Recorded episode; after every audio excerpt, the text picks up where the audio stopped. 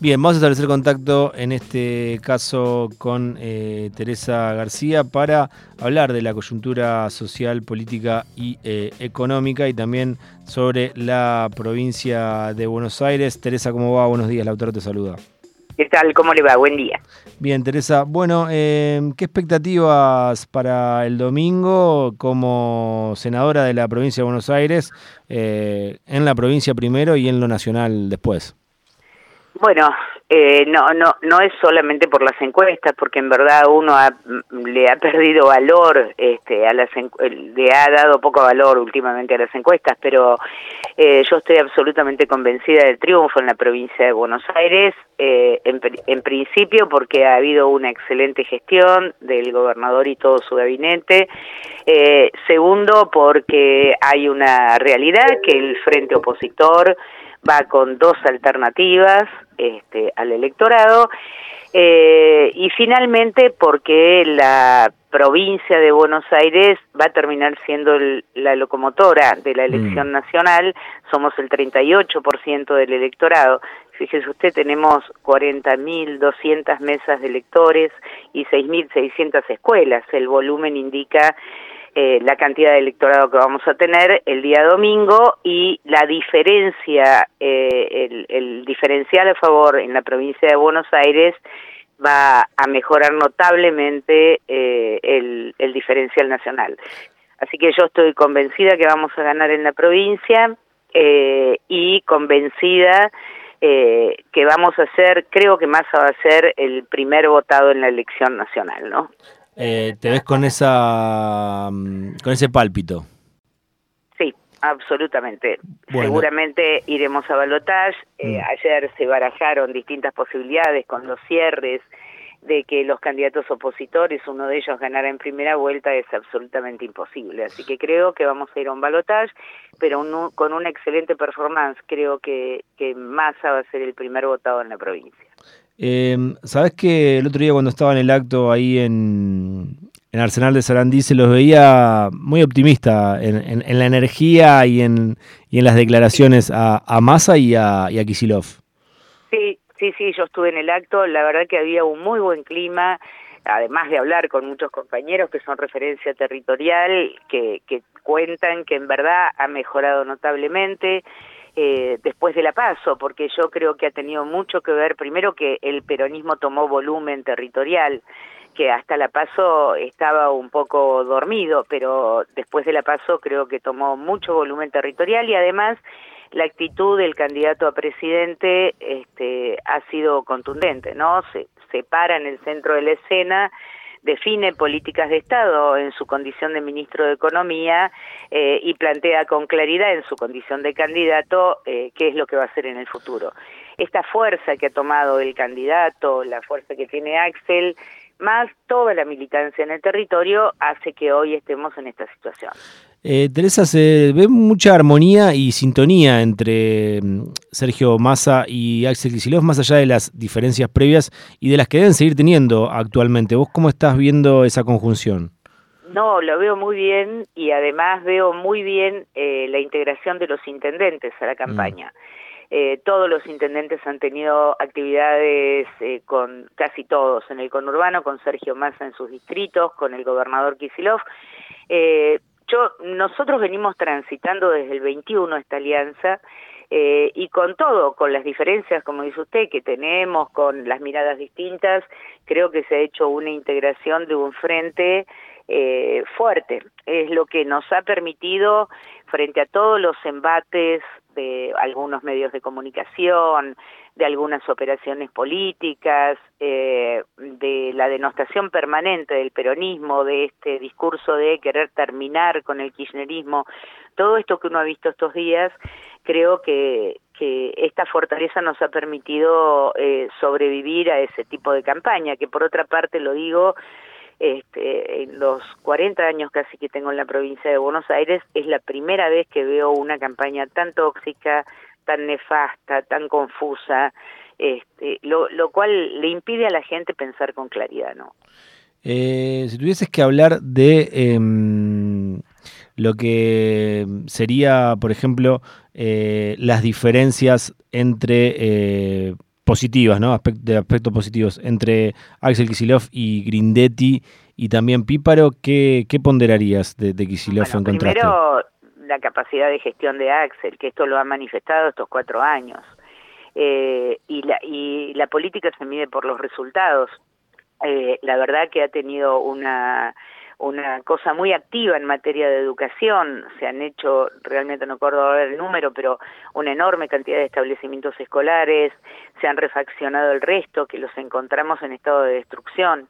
Se fortaleció el sistema sanitario por la desgracia de lo que significó la pandemia, pero hubo que aceleradamente mejorar el sistema sanitario, el equipamiento, la investigación.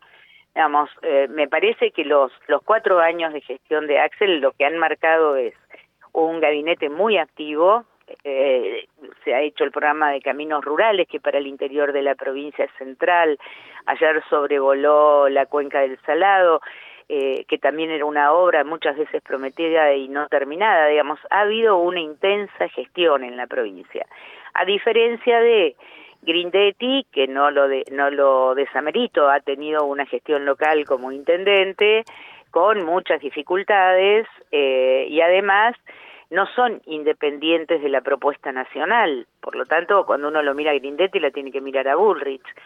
Eh, y luego Carolina Pípora me voy a me voy a evitar la, las consideraciones eh, de gestión, porque no las ha tenido. Realmente eh, imaginarnos una gobernadora que no ha ni siquiera pasado por la gestión y lo único que repite son conceptos agresivos en función de, de, su relación con el candidato a presidente de la Nación, Milei, la verdad que no da mucha esperanza en la provincia de Buenos Aires. Yo creo, eh, insisto, la, la política se mide por los resultados y creo que Axel ha dado muy buenos resultados en una provincia que recibimos destruida. ¿no? Teresa, ¿y mm, cómo analizás estas declaraciones, por ejemplo, de Lilia Lemoine, que es alguien de la Fuerza de la Libertad Avanza, que eh, dice que los varones tienen que tener el derecho a decidir o no si quieren ser padres o no? no si quieren ser padres o no, no. Si son padres, de reconocer o no a los hijos. Sí, me parece, digamos, es un gesto más de provocación que tiene esta fuerza política, ¿no? Yo lo ligo a la motosierra, despegar mm. papelitos de un panel mm. eh, respecto de la estructura de gobierno. Digamos, son, me parece que son eh, más posturas de showman provocadoras que otra cosa, porque a ninguna persona este, con razonamiento se le puede ocurrir este, que, que el padre puede negar la paternidad porque la mujer a veces hace cosas para engancharlo, como dijo. Me parece primero ofensivo hacia las mujeres. Se lo contó su abuela. Sí, se lo contó su abuela, tendríamos que ver si la abuela está viva e ir a preguntarle. Realmente me parece una locura, eh, me parece ofensivo, insisto, hacia las mujeres, eh, pero en todo caso lo que creo que es una más de las perlas de provocación que tiene esta fuerza política. ¿no? Teresa, bueno, y vos tenés una tarea muy importante también en cuanto a lo electoral. ¿Querés contarnos un poquito de eso? Ah, sí, sí. Es eh, la fiscalización de toda la provincia de Buenos Aires. Son 40.200 mesas, significa 40.200 fiscales, más los responsables de escuela, que son 6.600 escuelas, más los fiscales informáticos, que son los que transmiten los resultados una vez que se cerró la mesa en las escuelas, son otros 6.600, y todo el dispositivo de control. Así que son cerca de 60.000 personas eh, afectadas a la elección el domingo. Sí, es una tarea ardua, enorme. sí, enorme. Y ahora preparando eh, todo el dispositivo para el escrutinio definitivo, que comienza el día miércoles, eh, el 25 a las 8 de la mañana en el Dardo Rocha, donde se va a empezar a contabilizar primero la categoría a presidente y diputados del Mergosur y luego siguiendo con todas las demás categorías nacionales y provinciales. ¿Que no haya balotaje en la provincia es algo que te da más ansiedad o que te da más tranquilidad? No, me da mucha tranquilidad, porque la verdad, yo voy a decir algo, no, no sé si es políticamente correcto. yo estoy en contra de las PASO. La verdad que, que este año yo planteaba y lo dije públicamente que había que eliminarlas, porque el tiempo que ocurre entre las PASO y la general es un tiempo muy delicado y lo hemos visto, ¿no? Intento de corrida bancaria, sí, recalentamiento. Afecta mucho. Claro, recalentamiento político, o sea, pone en, situación de crisis eh, a, a, los candidatos que resultan electos. Eh, que no haya balotage me tranquiliza porque no tenemos un mes más de instancias de discusión y como está planteada esta campaña por parte de la oposición, este, es muy destructiva mm. y me parece que la gente necesita un poco de tranquilidad para poder votar. Así que saldado el domingo el resultado provincial eh, y según mi opinión iremos a, al 19 eh, con el balotage, eh, pero ya convencidos que en el balotage Massa va a resultar ganador. La última, Teresa, entonces eh, se va a estar festejando el ingreso a un balotage, por lo que vos palpitas. Eh, sí, digamos, si, si mi deseo estuviera suelto, diría que, que ojalá ganáramos en primera vuelta y termináramos con todo este proceso electoral que comenzó en abril, mm. que además es agotador no solamente para la dirigencia política, para la gente, son tres elecciones en el mismo año, es, es muy arduo tener un año completo en materia electoral. Eh, pero, pero mi opinión es que ojalá ganáramos en primera vuelta. Creo que vamos a ir a segunda vuelta con el candidato más votado, con Sergio Massa, este, y de ahí va a resultar ganador. De eso estoy absolutamente convencida. Teresa, gracias por atendernos. No, a ustedes.